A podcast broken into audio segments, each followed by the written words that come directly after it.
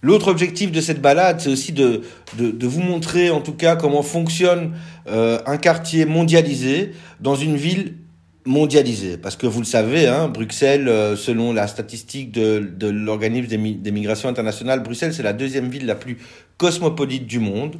62% des Bruxellois sont nés à l'étranger. 10% des Bruxellois étaient, en 2014, c'est le dernier chiffre que j'ai, hein, ils sont pas tout à fait frais, mais voilà, euh, étaient primo-arrivants. Et 30% des primo-arrivants de la Belgique sont bruxellois. Alors je vais souvent utiliser le terme de primo-arrivant. Primo-arrivant, c'est un terme un peu fourre-tout, hein, ça, veut, ça veut tout dire et ça veut rien dire. Mais en tout cas, moi, la manière dont j'utilise, c'est le, le, le terme, c'est la définition qu'en fait la communauté française dans le cadre des parcours d'intégration pour primo-arrivants.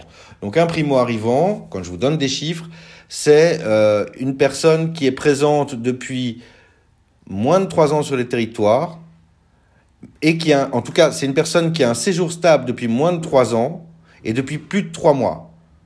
Donc ça veut dire que sont exclus de la catégorie primo-arrivants tous les demandeurs d'asile, tous les sans-papiers, puisque par définition, euh, ils ne sont pas inscrits dans les registres, euh, les étudiants.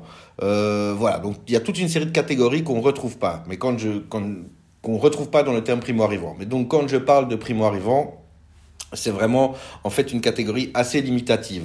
Nous, dans le cadre de notre travail à la CRIPA, on a une définition beaucoup plus large de primo-arrivants. Pour nous, des primo-arrivants, ce sont des personnes qui sont toujours en, cours, ou en tout cas qui ont toujours des difficultés dans tout ce qui est les processus d'installation sur leur nouveau territoire. Donc je l'ai dit tout à l'heure, hein, c'est un quartier